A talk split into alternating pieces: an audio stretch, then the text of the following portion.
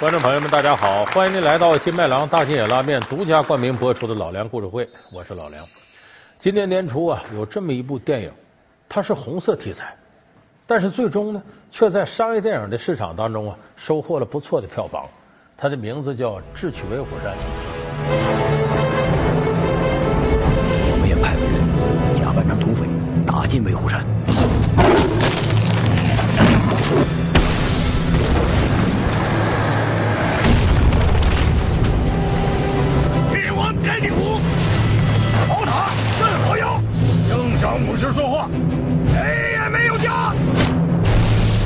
有的中老年观众朋友说，《智取威虎山》那不就样板戏吗？杨子荣那个吗？哎，对，这个电影版的《智取威虎山》就是取材于样板戏那个故事。那么一开始这个电影即将要走向市场的时候，大多数人对这个电影票房并不看好。可是最终结果呢，《智取威虎山》呢，不但有很多中老年人到电影院里看，大量的八零后、九零后也非常喜爱这部电影。也就是说，既收获了票房，又收获了口碑。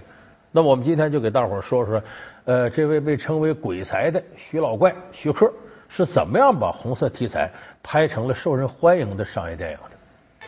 当样板戏融合美国大片风格，当红色经典遇到天马行空的徐克导演，四十年的威虎山梦究竟是智慧结晶还是奇葩剧？不一样的视觉感受，不一样的经典呈现。老梁故事会，不一样的智取威虎山。那么，首先咱们得说，《智取威虎山》的深刻印象来自于哪儿？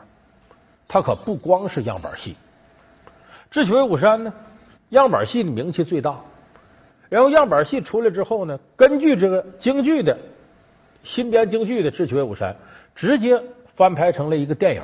就电影里也是唱戏，也是这京剧演员演。在这个之前呢，又出了一版真人版的，就电影《智取威虎山》，是王润生演杨子荣。总共这么三版的《智取威虎山》。当然，名气最大的、传播力度最大的是样板戏《智取威虎山》，因为那个时代基本上是你不听也得听。天王盖地虎，宝塔镇河妖。正常武士说话，谁也没有叫。脸红什么？精神焕发，怎么又黄了？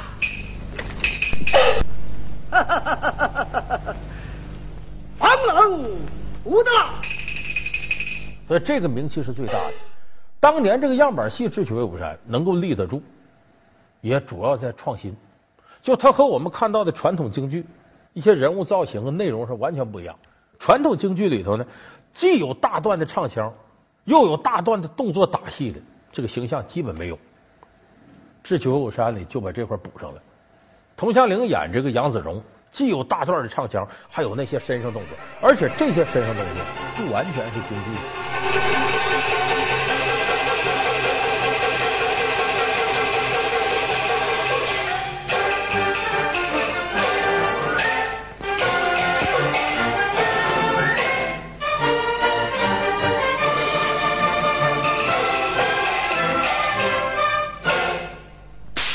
这一段上山，在山顶上这个。模拟那些动作，你比方说劈叉、下腰这些，不都是京剧的？这里边借鉴了芭蕾舞很多的身段。佟湘玲用了将近一个多礼拜把芭蕾舞这个动作拿下来，也很难当初。就是他这里边有相当多的创新，包括我们看作曲这段，为什么现在穿连海、跨雪原、七重霄汉这段深入人心？因为它不完全是传统京剧的伴奏，三级头、四大件不完全是这个，里边加入交响乐因素。所以你听起来荡气回肠，很有味道。啊哒哒哒滴滴啦哒哒哒啦滴哒哒滴啦哒哒滴哒哒滴，就是这些东西它不是京剧东西，它里边有交响乐东西。花林海。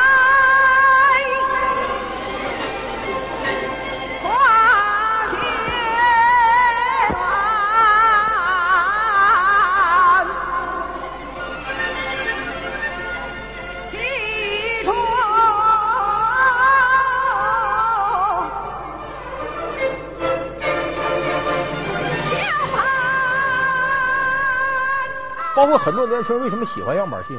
样板戏的节奏大大的快于传统京剧。传统京剧里，你咱说咿呀呀咿呀呀，这个到了这样板戏里头，你看那快的，这个呃，坐山雕埋葬在山涧，壮志寒山岳，雄心震深渊，呃，待等的与战友会师百剑，倒匪朝定叫他地府天王，就整个流水板这些东西特别多。十八座斩了百战百战天，壮日汉三年，雄心震深远，待等闹与战友，混世百剑，倒匪朝名叫堂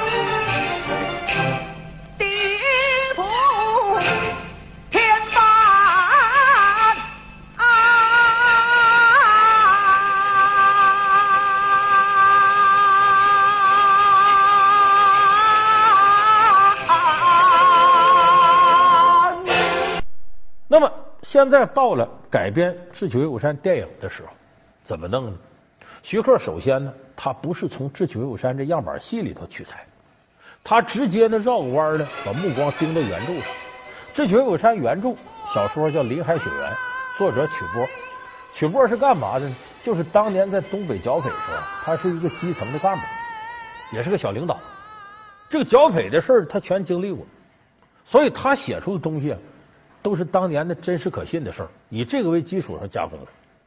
而这个故事本身，样板戏当初是政治年代的产物，把很多细节呀都不能表现。但是小说里头非常丰富，你看有正面形象，这个邵建波、杨子荣；反面形象，座山雕啊、小鹿酱啊、八大金刚啊，而且这些人物形象栩栩如生。有东北的黑化系统，很神秘，土匪的生活啊，这些都很吸引人。三爷到。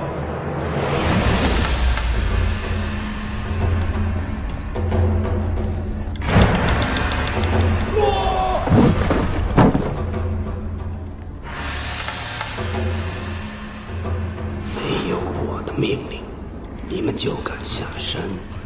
三十七个人，就两条狗回路。我们遇到了共军的伏击，而且共军他们有坦克呀！老大，这两天带上几个兄弟，瞅瞅山下是不是真的来了共军？是三爷。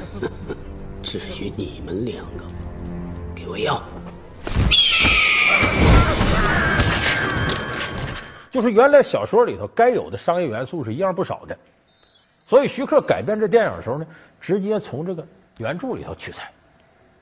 你想原著本身这个故事情节，就我原来曾经分析过样板戏这些取材，《智取威虎山》要比《沙家浜》啊、《红灯记》啊、《海港》啊等等样板戏，它从原料上讲丰富的多。就是你想拥有的这些传奇色彩，基本上在原著里都有。所以徐克呢是直接从原著里改。而不是受样板戏的影响。那么，当然这里头呢，如果不加上商业电影与时俱进的元素呢，大家很难接受。那么，商业电影讲的什么？画面的这种雄奇绚丽。我进电影院，我看这个不是在家看个 DVD，我得感受到这个宽银幕给我带来的震撼效果。其中，徐克把很大精力搁到三 D 技术上，因为你看徐克这些年呢，什么《龙门飞甲》呀、《通天帝国》呀，往往都是三 D 的片子。他已经玩了五六年三 D 了，就这个技术他已经玩的很成熟了。他所以这里头大量的一些炫目的打斗场面，他用三 D 来完成。其中比较有代表意义的，就年轻人最喜欢看的哪段，就是杨子荣打虎上山碰着老虎那段。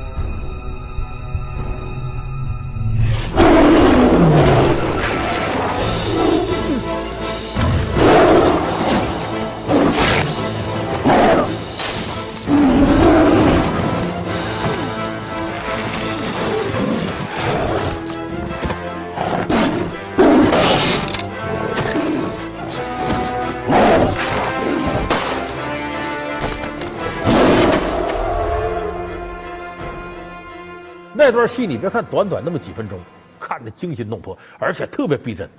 但实事求是说，这怎么拍出来呢？张涵予演杨子荣嘛，张涵予根本也没见这老虎，长啥样也不知道。他是对着空气虚拟演绎老虎扑过来，他害怕躲，搁枪打，躺在地上，这是他虚拟演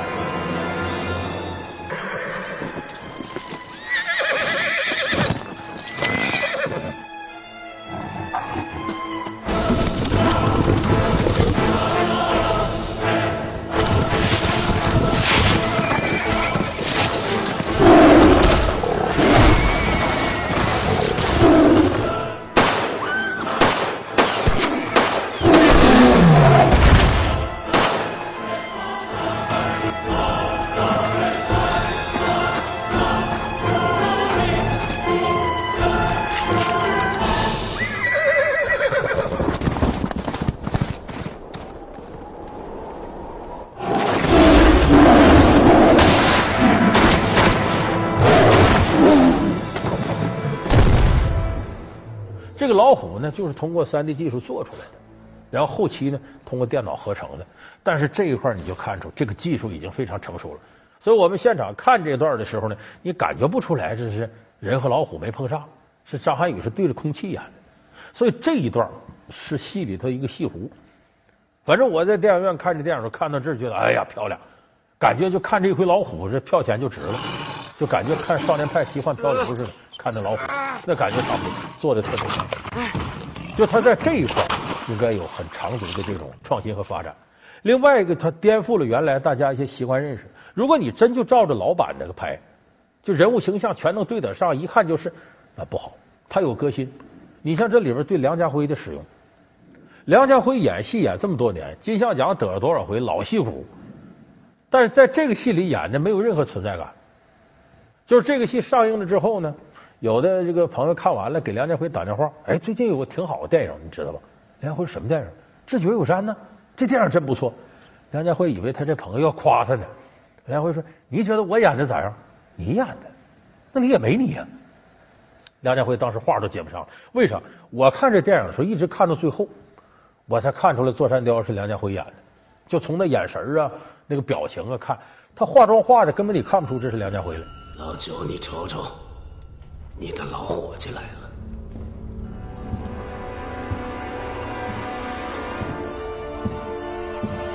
这不是栾老弟吗？栾老弟什么时候上的威虎山呢？是你，我呀，胡彪啊，胡彪，你们都上当了，三爷，他是攻城水蝎子，他，还是让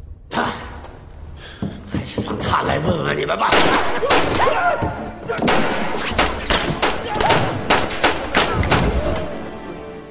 而这一点其实也使座山雕这形象成了这里的一大亮点，就是忘掉演员本人，完全进入角色。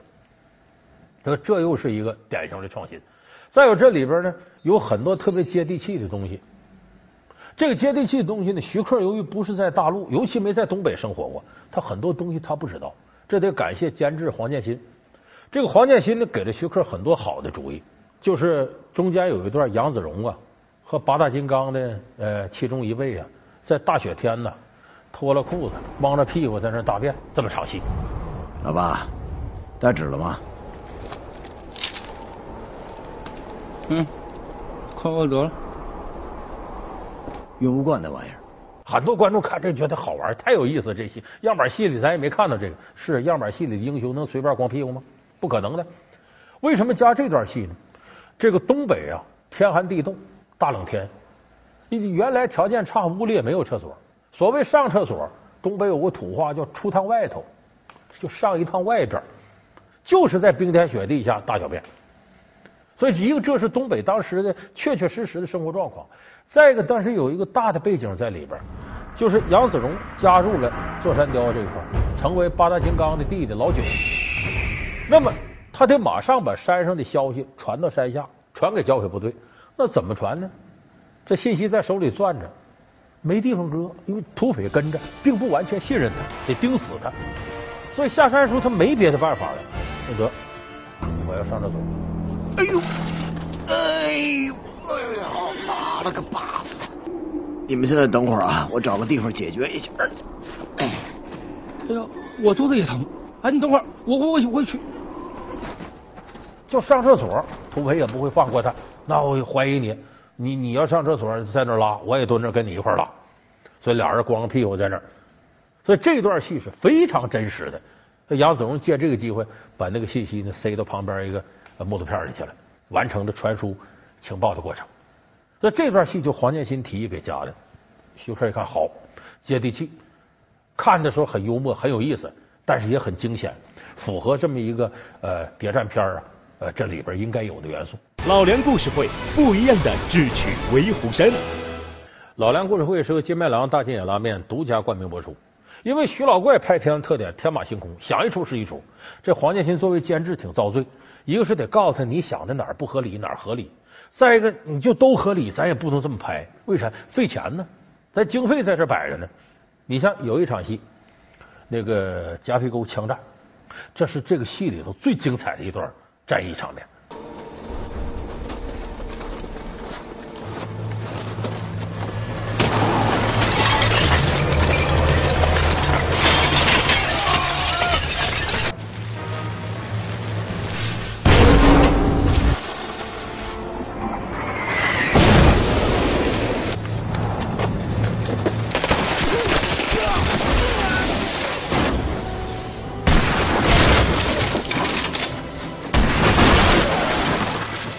克就想在这浓墨重彩多拍，多拍他就按计划呢说我在延期，比原来多拍十天。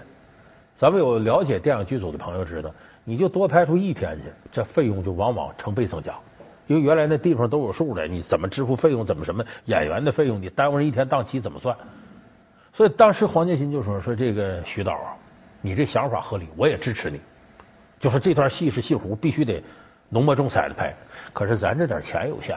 你再这么弄，咱钱都没没有了，不够花了。说这样吧，我提个建议，你既然这儿多拍十天，你就得在别的地方减十天，你得想法删两场意义不大的戏。这导演也不愿意删，均衡来均衡去，删吧。在剧本里面曾经有个一个时间里面，我们写他们对战后的想法，是如果打完仗他们做什么。后来我觉得这个这块好像。太过说教了，能不能拿走？啊其实，呃，高波是想做飞行员的，当时是想做飞行员的，还有一些人想做作者，写书啊，做报纸啊。所以现在我们把这个东西拿出来看一下，体会一下。我希望你就总有点感觉吧。我希望这些东西都可以填补到我们认为空虚的位置。所以就是这些地方，一个一个地方过筛子，你就看改编的很细。如果你要细心看的话，它跟原来样板戏的整个结构都发生了很大的变化，包括在主人公里边，基本上没有这个二零三首长邵建波什么事儿，主人公完完全全就是杨子荣，就突出这一个主线。而这里边对于这个小卢将的戏呢，相对有所削弱。呃，相反在土匪窝里边呢，发生的事作为浓墨重彩，为什么呢？土匪窝里多好玩啊！很多人觉得土匪很神秘，哎，他在这块戏放的很大，所以这是满足了商业电影要求的一些元素。抓内奸！在威虎山，这个内奸一定是外来的。举起手来！威虎山被外人所占，但在你们得逞之前，我要做的一件事儿，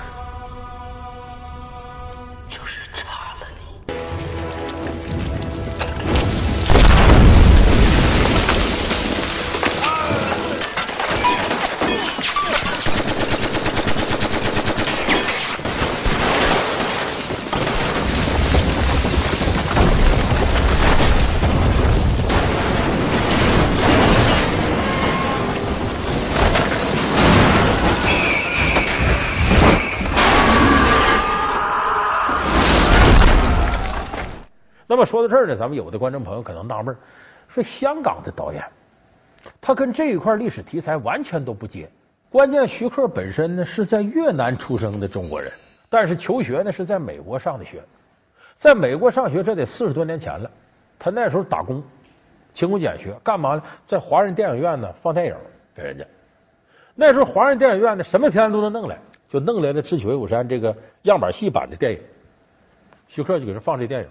放他入迷了，哎，这片子这么好看。虽然说这里边有浓厚的政治宣传味道，但是里边这个人物啊，这个故事太有意思了。所以从那时候开始，徐克就萌生我要拍这片。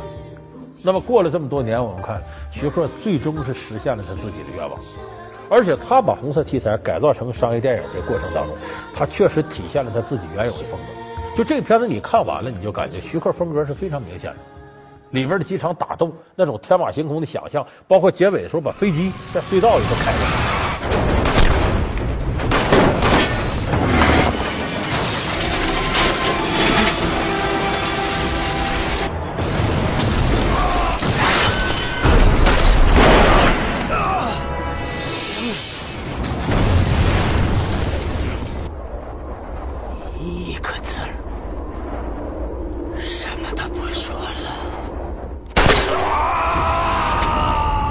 像这些场面，也只有徐老怪的电影里能有这么雄奇奔放的想象力。当然，咱们实事求是说，他能改造成功，还有非常重要的一点因素，就是你让中老年人买账，这很容易。他们有过去的印象，杨子荣在他们心里头就是神。哎，你无论怎么美化他，他能接受。但是现在年轻人不行，没有经历过那年代，因为过去那个时代，为了突出政治挂帅，人物形象有仨字叫高大全。就不能有任何缺点瑕疵，那都得高高在上。以前拍电影，老电影，你们注意看，像《地道战》《地雷战》《南征北战》，你发现有个规律，凡是英雄人物出场，每一推英雄人物进来了，机位怎么给是这么给，从下往上，你看人物非常高大，反面人物一进来了，这么给，显得很猥琐矮小。他都有一套城市化的东西，你让现在的年轻人再看这种城市化东西，他笑话你了，这个东西太老土了，过时了。而且也不符合人物塑造。再伟大的英雄人物没有缺点吗？他不是人吗？所以说，徐克把握的最为精准的是对于杨子荣这个人物，他在神和人之间你怎么把握他？你要把他完全拉下神坛，当做一个普通人，很多人不买账了。杨子荣那多了不起个人，怎么能这么普通呢？但是你要把他当个神供起来，八零后、九零后不买账，这扯吗？这哪有这样的这是神人呢？没有。所以说，怎么样在神和人之间来把握？这个是徐克作为导演应该说浓墨重彩下功夫下的最大的。那么这期节目结束的时候呢，我们一起来看看徐克导演之下的张涵予是怎么把握神人之间杨子荣这个形象。